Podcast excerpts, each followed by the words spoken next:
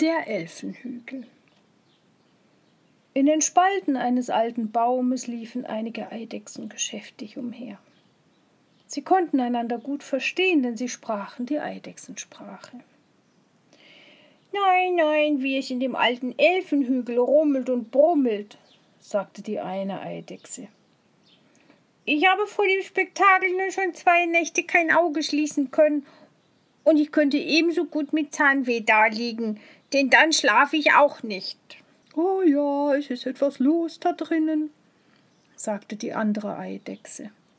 Sie lassen den Hügel bis zum Hahnenkrähen auf vier roten Pfählen stehen, und die Elfen haben neue Tänze gelernt, bei denen getrampelt wird. Ja, da ist was los, da ist was los. Oh ja, ja. Ich habe mit einem Regenwurm aus meiner Bekanntschaft gesprochen, sagte die dritte Eidechse. Ja, der Regenwurm kam geradewegs aus dem Hügel heraus, wo er Tag und Nächte in der Erde gewühlt hat. Der hatte eine Menge gehört. Sehen kann er ja nicht, das arme Tier. Aber Tasten und Horchen, das versteht er. Sie erwarten Besuch im Elfenhügel, vornehmen Besuch, aber wen, das will der Regenwurm nicht sagen. Oder er wusste es vielleicht auch nicht. Alle Irrlichter sind befohlen, sie sollen einen Fackelzug bilden, wie man es nennt, und Silber und Gold, wovon genug im Hügel ist, wird geputzt und im Mondschein ausgestellt. Ja, wer mögen wohl die fremden Gäste sein? fragten alle Eidechsen. Ja, was mag da unten nur einmal los sein? Hört, wie es summt, hört, wie es brummt. Da tat sich der Elfenhügel auf. Und eine alte Elfe, hinten war sie hohl, aber sonst sehr anständig gekleidet, kam herausgetrippelt. Es war des alten Elfenkönigs Haushälterin. Sie war eine entfernte Verwandte und trug ein Bernsteinherz vor der Stirn. Ihre Beine bewegten sich so flink. Tripp, tripp. Herr Jemini, wie sie trippeln konnte, und zwar ging es direkt ins Ohr hinein zum Nachtraben. Sie werde nach dem Elfenhügel eingeladen noch heute Nacht, sagte sie. Wollen Sie uns aber nicht erst einen großen Gefallen tun und sich der Einladung annehmen? Sie müssen uns behilflich sein, da Sie ja selbst kein Haus machen. Wir bekommen einige hochvornehme Gäste, Erdgeister, die was zu sagen haben, und deshalb will sich der alte Elfenkönig zeigen. Ja, wer soll eingeladen werden? fragte der Nachtrabe.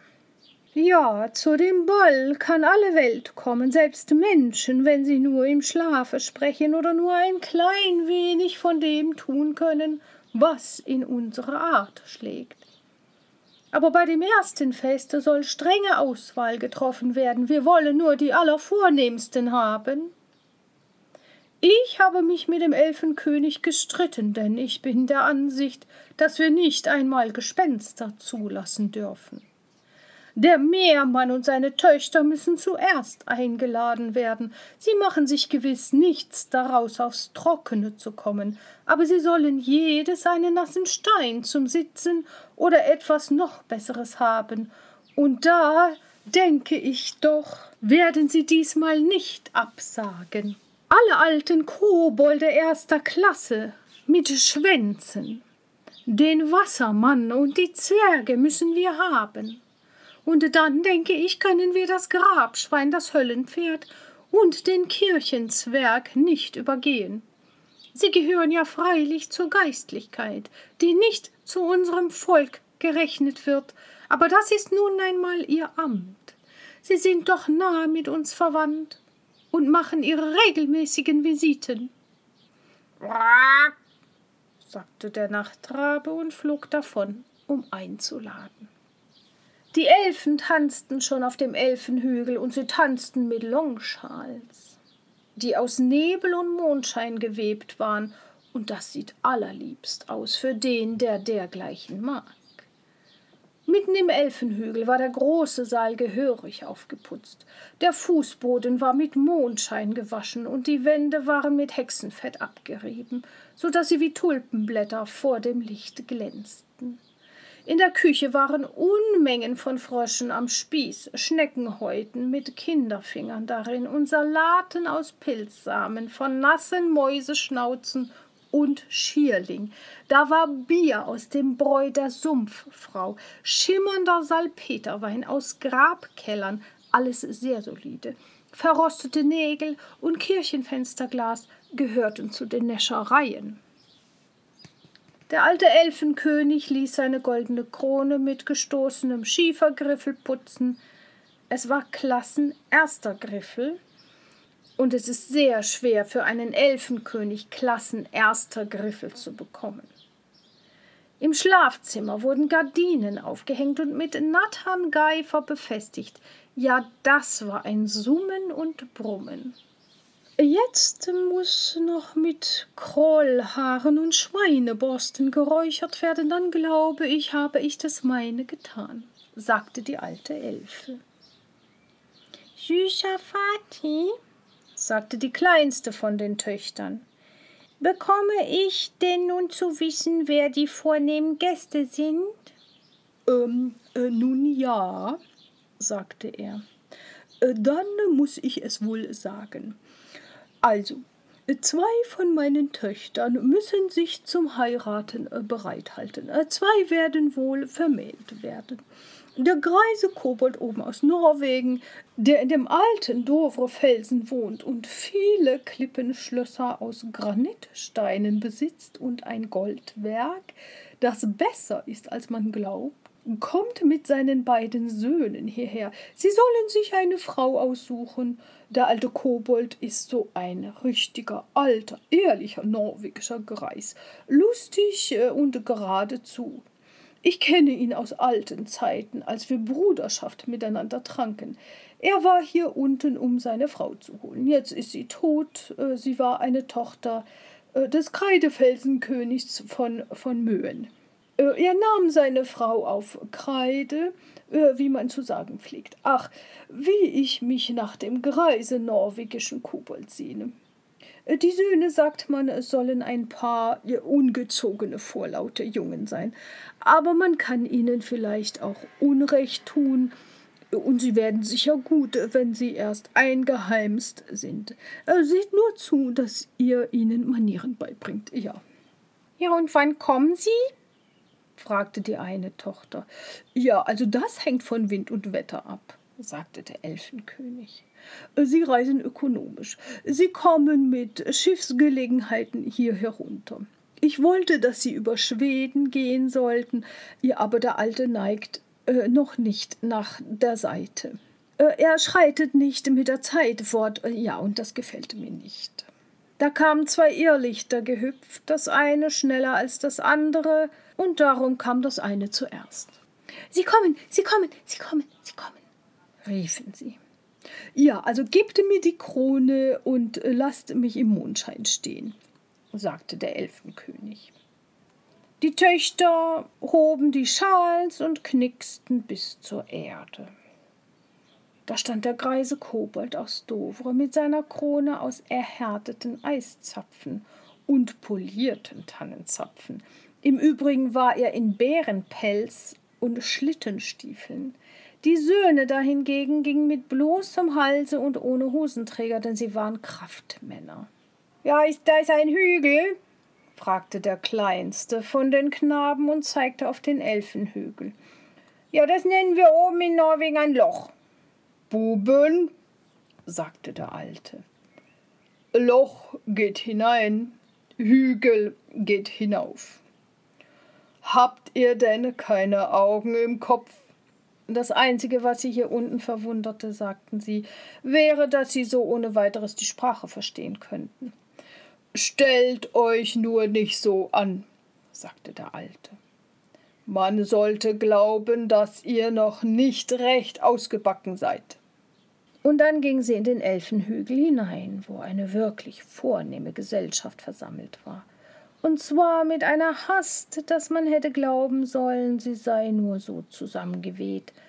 Aber für einen jeden war es niedlich und nett eingerichtet.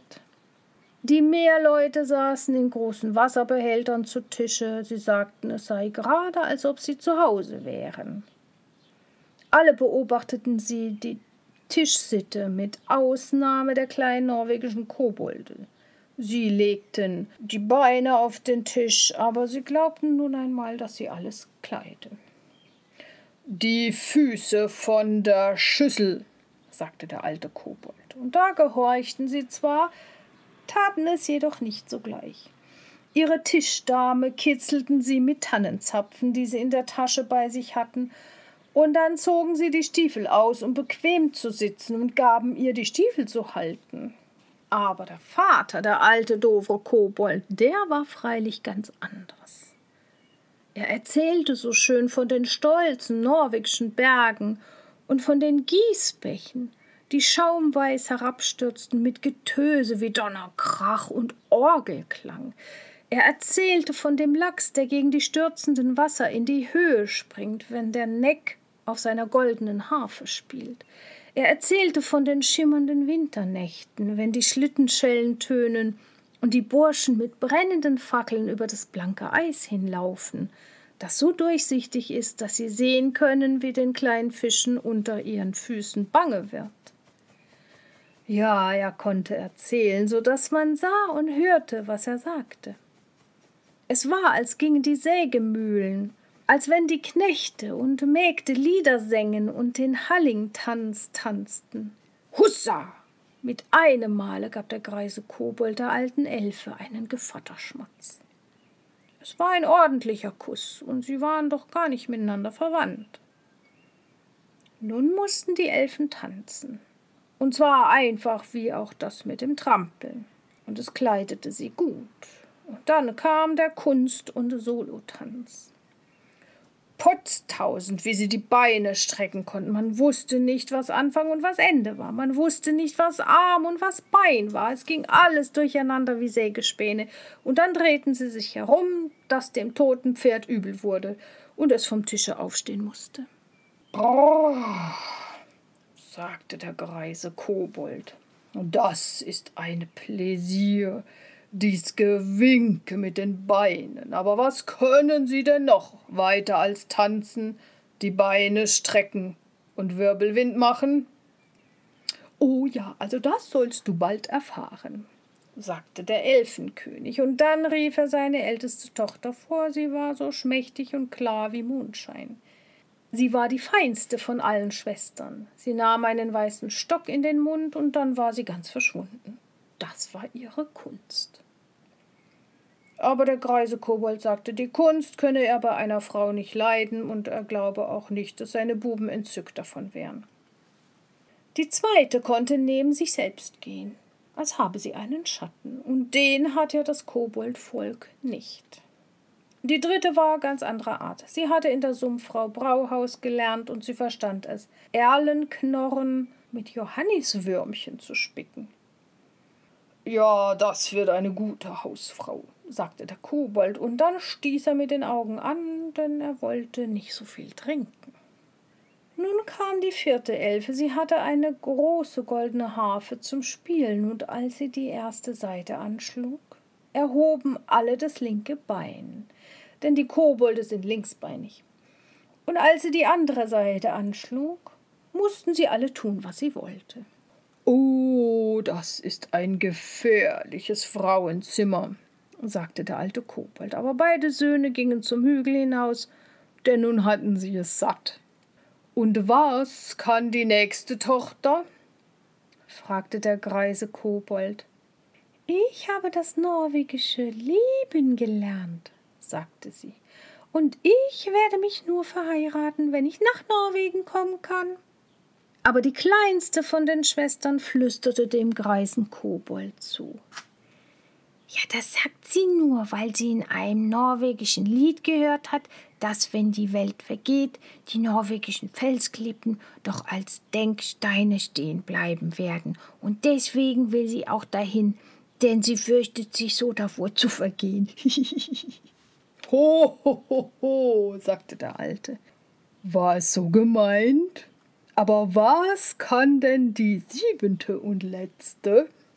Ja, also, ähm, also die sechste kommt vor der siebenten, sagte der Elfenkönig, denn er konnte rechnen, aber die sechste wollte nicht recht zum Vorschein kommen.